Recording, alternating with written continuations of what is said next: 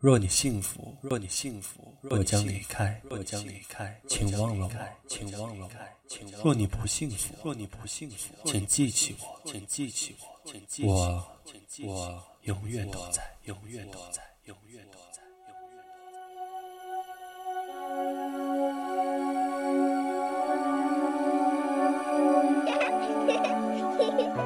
在。五岁，他指着橱窗里的一个精美的芭比娃娃说。妈妈，我喜欢这个娃娃，我想要它，我会好好照顾它的。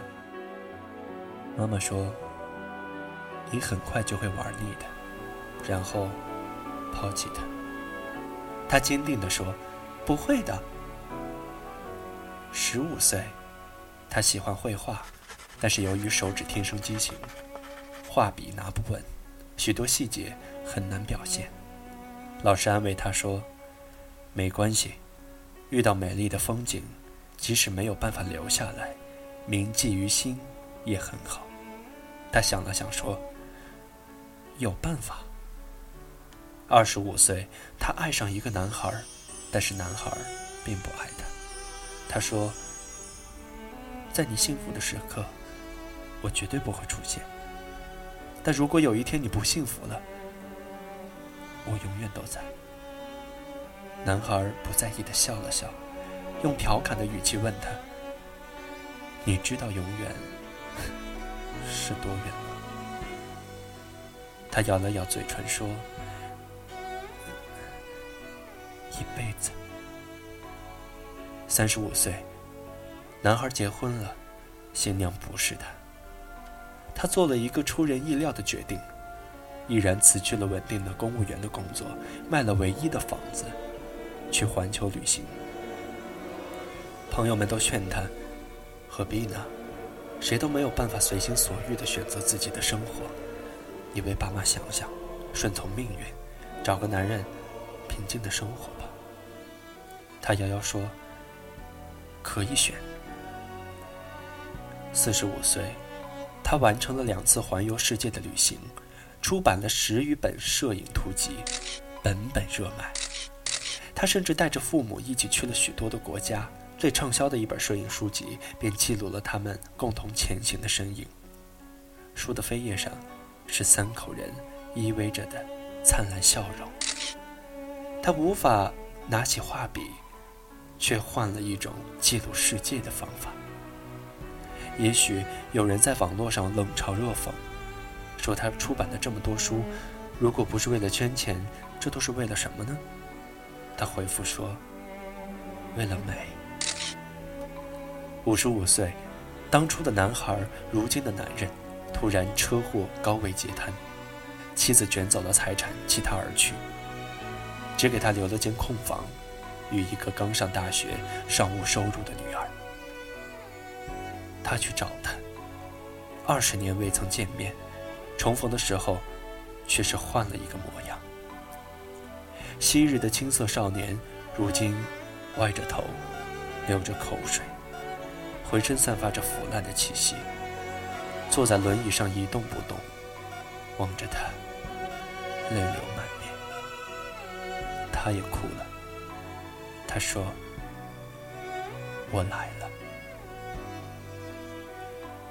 六十五岁，有流言传出，说他照顾男人多年。无非是为了男人名下的那间唯一的房子。男人的女儿也渐渐听信了这些传言，尽管这么多年从大学到硕士的学费都是来自他默默的汇款，然而看向他的眼光还是多了几分异样。了解他的朋友则劝他，趁着男人意识还清楚，跟他登个记，房子就算是夫妻共同财产。等他去了，好歹也没算白忙活一场。他笑了笑说：“没必要。”七十五岁，男人含笑而终。离世的时候，面色红润，头发梳得一丝不苟，身体洗得干干净净，躺在洁白的床上，床头一束新鲜的百合还在滴水迎香。律师宣布遗嘱，男人把房子留给他，他拒绝了。请律师将房屋卖掉，一半留给男人的女儿，一半捐赠给慈善基金会。女儿跪在他的面前，流着泪请求他的原谅。他抚摸着她的头发，俯下身亲吻了她的脸颊。他温和地说：“没关系。”八十五岁，他出版了人生最后一本摄影图集，里面满满的都是这些年他为男人拍摄的照片。在轮椅上，侧头听他读书的，微笑着赏花看海的，在床上。安然熟睡的，在餐桌旁张大嘴巴向他索食的，还有靠在他的怀里静静流泪的，甚至还有费力向他做鬼脸的有趣表情。书的最后一张是男孩十五岁时的一张照片，穿着白色的衬衫，阳光下他看过来。露出年轻的明朗灿烂笑容。他在下面写：“我爱你。”九十五岁，他坐在院子里的摇椅上，在阳光中眯着眼睛。女儿站在他的身后，为他轻轻按摩着肩膀。他的怀里抱着五岁时那个芭比娃娃，娃娃的衣服已经洗得发白。但他依然紧紧地握着，唇角露出幸福的微笑。透过眼前的一丝微光，他似乎可以看到自己的墓碑上简单的三个字：做到了。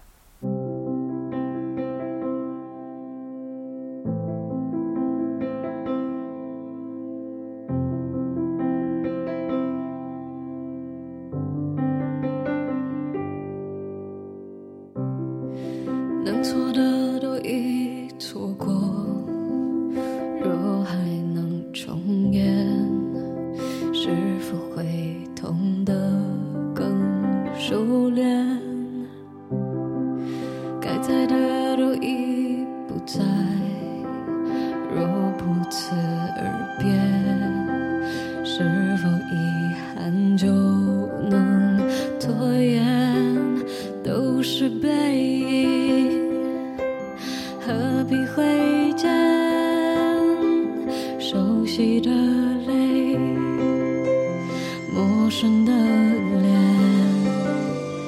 不断再见。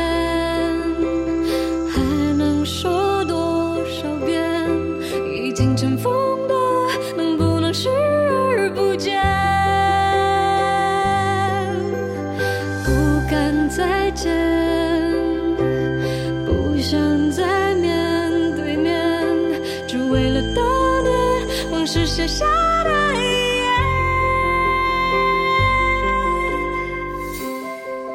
不管你在或不在，我爱或不爱，不想就不算，也不甜，熟悉的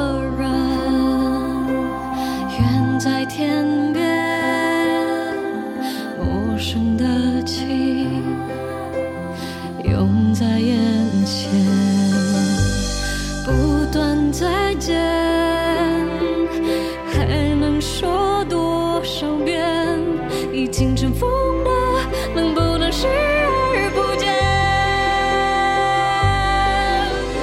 不敢再见，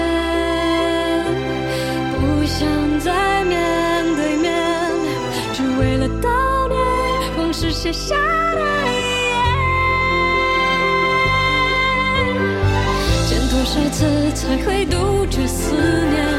看多少眼就能平息泪点？再用多少年去摆脱从前？